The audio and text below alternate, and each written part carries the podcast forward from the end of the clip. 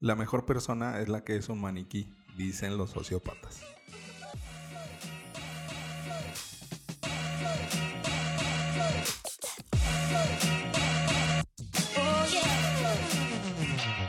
Hola, ¿qué tal? Bienvenidos a Ventaja Podcast, el podcast en donde hablamos de principios, estrategias y tácticas para los negocios tradicionales, online y startups. Hoy vamos a hablar del perfil ideal del cliente. Si tienes alguna duda o comentario, entra a ventaja.com.mx diagonal contacto y házmelo llegar por medio del formulario. Uno de los mejores aciertos es corregir el rumbo y dejar de pensar en nosotros y en nuestra empresa. Cuando hacemos esto, tenemos que voltear a otro lado y ese lado es el otro, nuestro cliente.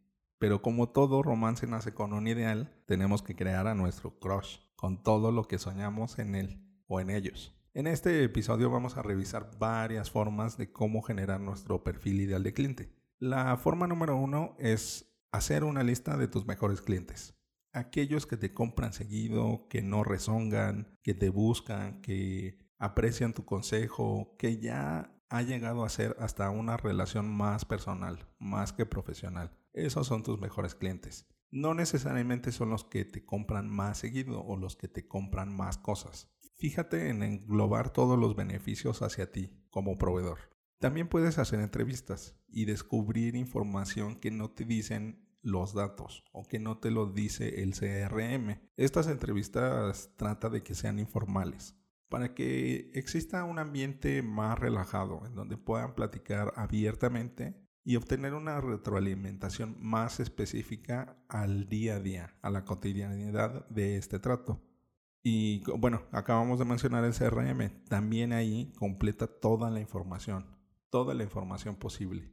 Hay muchas aplicaciones, muchos servicios en donde vienen campos que regularmente no se llenan. Tú llénalos y si es posible, crea unos nuevos y ve colocando todo. Si tu cliente tiene esposa, tiene hijos, tiene mascotas, falleció alguno de sus padres, tiene algunos sueños en particular, algunas metas, algunas decepciones, algo en lo que tú le puedes apoyar. Toda la información es muy útil. También otra manera de ir desarrollando nuestro perfil ideal de cliente es llenar esta información pero del lado demográfico y del lado psicográfico.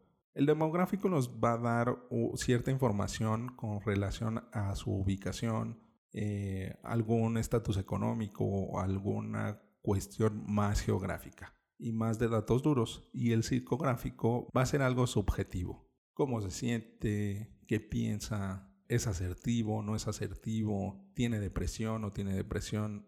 Indaga más en este perfil psicográfico. También para este perfil ideal de cliente puedes mapear tu contenido con su jornada, con esta vieja conocida de nosotros en el podcast, la jornada del cliente. Al hacer tu mapeo de contenido con su jornada, lo que poco a poco vas descubriendo es este perfil ideal, ya que puedes ir encaminando cada uno de sus pasos hasta descubrir tu solución o hasta decidirse a comprar tu solución. Y ya para ir poniendo santo y seña al perfil ideal del cliente, crea una empresa ficticia con ellos como clientes. Es decir, de tu empresa puedes hacer una proyección, una visión de cómo quisieras que estaría en tres meses, en seis meses, en un año. Arma todo el plan. ¿Cuántos colaboradores tienes? ¿Cuántos proveedores tienes? ¿Cuántos clientes tienes? ¿Cuánto estás facturando? ¿Cuánto estás gastando? ¿En dónde estás ubicado? ¿Nuevas oficinas? ¿Nuevo personal? Todo, proyectate como en un sueño. Y además incluye a tu cliente ideal. Por eso esta empresa ficticia, que lo va a hacer pero por muy poco tiempo.